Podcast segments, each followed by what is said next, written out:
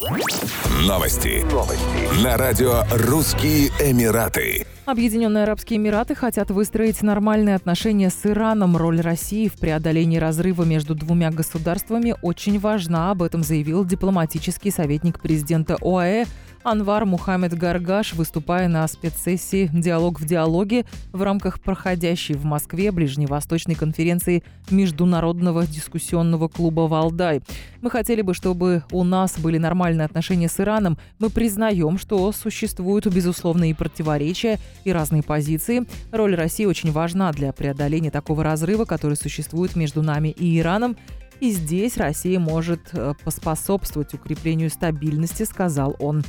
Эмиратский политик отметил, что в настоящее время отношения Российской Федерации и ОАЭ переживают подъем. Это отношения, которые опираются на взаимное доверие. Мы надеемся, что они продолжатся еще долгие годы. Мы уважаем позицию России и хотели бы укрепить те аспекты, в которых сотрудничаем, добавил он. Дипсоветник президента ОАЭ подчеркнул, что Россия играет чрезвычайно важную, даже главную роль в решении многих проблем Ближнего Востока. Российская Федерация является частью того механизма, который будет способствовать стабилизации ситуации в регионе и его последующему процветанию, пояснил Гаргаш.